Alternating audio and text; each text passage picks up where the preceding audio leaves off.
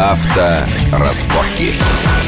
Продолжаем разговор. Александр Евштокин, главный редактор журнала «Кар». Беседуем о машинах, которые едут немножечко прямо. Речь о Сан Йонг Актион. Да, да, Она да. Ты знаешь, прямо. И мы сравним ее, как ни странно, это покажешь кому-то, с Audi A7. Да, который едет да, очень да, это прямо. фантастически. Это как вот... а, Иголка, нитка и т.д. Иголка, нитка. Ты знаешь, а вот Сан Йонг, вот охота на мамонта, вот то сравнение, к которому я пришел, а, ты знаешь, оно, оно мне даже самому нравится. Я вот реально чувствую себя как вот а, человек в шкуре. Я, я сажусь немножко, да, вот ты э, садишься в машину, едешь, и ты понимаешь, что тебе нужно постоянно держать в уме то, что ты едешь на машине, а ходовые качества которой немного отстают от современного стандарта.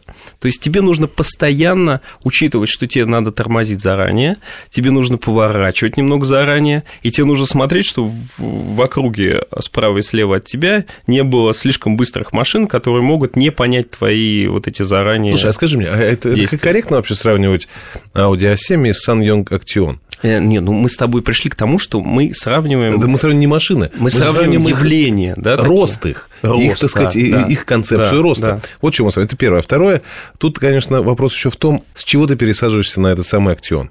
Потому что, коль ты пересаживаешься с Audi A7, конечно, у тебя одно ощущение. Вот я вспоминаю свое, свое ощущение, когда я в 93-м году купил восьмерку, а до этого у меня была копейка, и я очень смешно ехал по Москве. Может, меня кто-то видел тогда. Я вот ехал, потом я выскакивал, она также едет по улице, немножко подбегал сзади ее капельку потолка, потом опять туда прыгал и ехал так.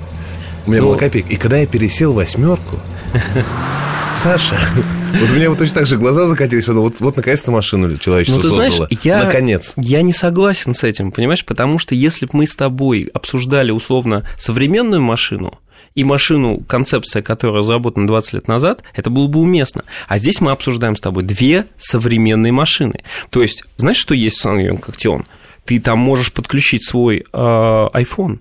То есть ты можешь подключить MP3-плеер. У нее есть люк. Представляешь? У У, нее люк? сиденья, у нее есть кондиционер. Не говорил? Это современная машина, у нее есть бортовой компьютер, понимаешь? То есть это практически технологии шаттла. Ну, то есть, окей, 50 лет назад, но тем не менее, а, понимаешь, это машина, которая как бы полностью соответствует ну, это как новозеландский конькобежец, понимаешь? То есть он, он, у нее есть коньки, у нее есть облегающий костюм, шорт-трек, но там... Но он условно, новозеландский А есть еще голландские менее. конькобежцы Понятно. рядом, понимаешь? Вот, то есть э, вот, вот такой уровень, да? И то есть понятно, что Сан Йонг может всегда сказать, окей, ребята, посмотрите на цену. Но, на мой взгляд, цена никогда не может оправдывать вот э, каких-то, знаешь, недостатков конца. Может. Если ты проанализируешь сейчас э, продажи, вообще ситуацию на российском авто, авторынке, то ты увидишь, что цена, э, цена это важнейший, главнейший, вот что бы ты ни говорил про вот, как ты выражаешься изысканно, трансмиссии, но цена определяющая, определяющий фактор и главное качество машины. Посмотри, кто у нас в лидерах продаж. Ты удивишься, Бытие как в определяет 93-м сознание. году Бытие это, определяет это сознание. «Жигули» это, опять. Это экзистенциальный спор. Понимаешь, я считаю, что если ты просишь деньги за машину, да, то есть, э, и если ты ставишь туда э, разъем для подключения айфона э, или там MP3-плеера, неважно, а, ты должен соответствовать. То есть ты уже как бы берешь определенную планку, и ты не можешь сказать, ребят, ну, не шмогла я. Понимаешь, то есть ты должен, ты должен немножко поработать еще, ты должен нанять пару немецких инженеров, ты должен а, вытащить машину на трек и гонять ее там до посинения, пока эта машина не начнет ездить хорошо. Понимаешь, у те- у тебя, у тебя взгляд эстета, взгляд автомобильного журналиста, эстета в, в широком смысле, не только в автомобильном. А есть э, на нашей планете 7 миллиардов э, людей. Хорошо, 4 отсекаем. Еще 2 хотят и говорить, что они тоже люди, тоже убираем. Я женщина. Но тем не менее, понимаешь, в чем дело? А остальные люди, у них есть право выбора. И они говорят себе, послушайте, это всего лишь машина, черт возьми. Я не хочу всю жизнь... э, То есть, если бы они жили по твоим заповедям и законам, они бы говорили так, я жизнь положу, я все продам, я почку свою левую отдам, но у меня будет хорошая машина. Они говорят, да нет, да плевать, мы купим «Жигули» за 300 тысяч, Нет, будем Толь, ездить, погоди, всё». когда ты меня спросил, какую тебе машину купить, Да. ты спрашивал меня и слушал меня внимательно, когда я говорил об особенностях разных машин. Потому что любому человеку интересно потратить деньги, и потратить деньги не просто их на ветер конечно. выкинуть, понимаешь, а потратить деньги на стоящую штуковину. Саша, просто я тебе не признавался, но сейчас, наверное, мне придется сделать в эфире. Я тоже эстет.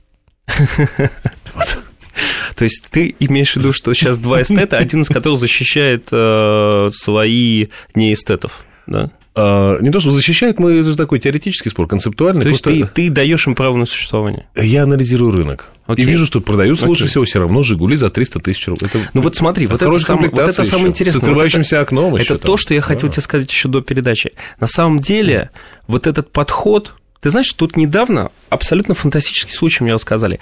А, Мартин Винтеркорн сейчас это главный человек по Volkswagen Audi Group.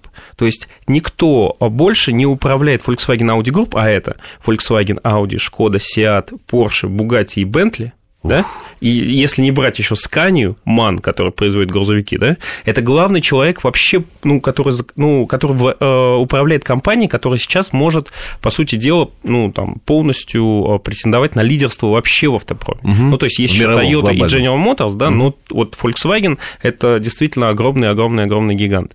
Этот человек приехал на Ниж... в Нижний Новгород этот человек приехал в Нижний Новгород не просто поесть борща, он приехал туда на завод ГАЗ, потому что Volkswagen заключил контракт э, с газом на производство автомобилей. Угу.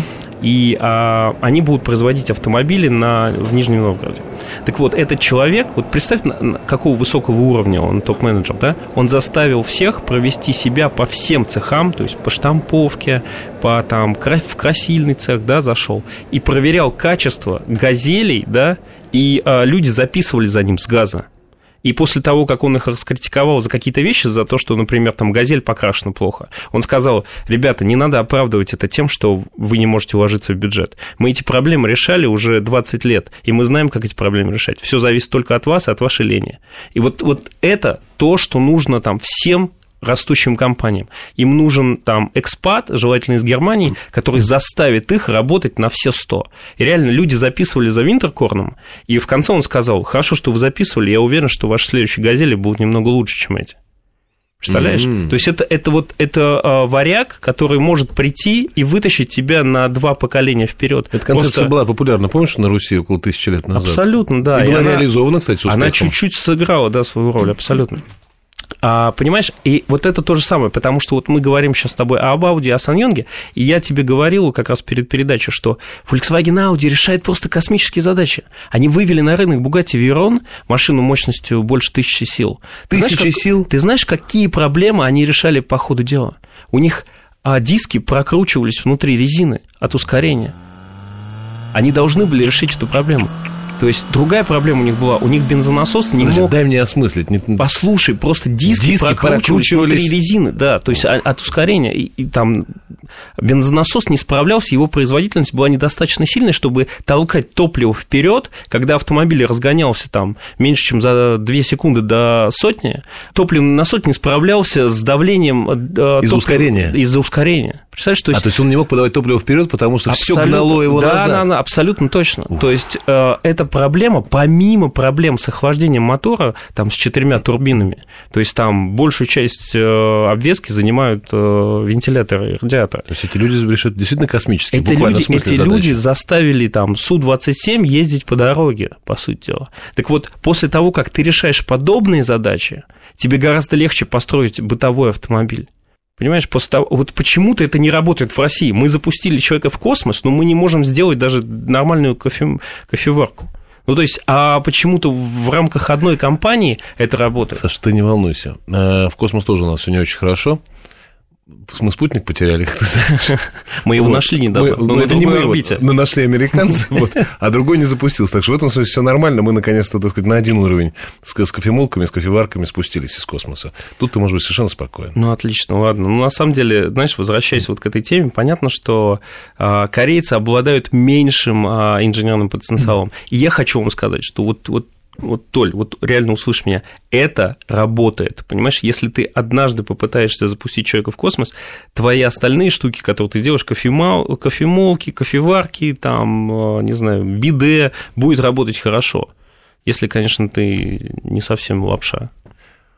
Слушай, хороший такой, знаешь, видишь, у нас беседа получилась. Не про автомобили, Саш. Два эстета говорили на философские темы. Ну, ты знаешь... Ты ну... куда едешь на днях?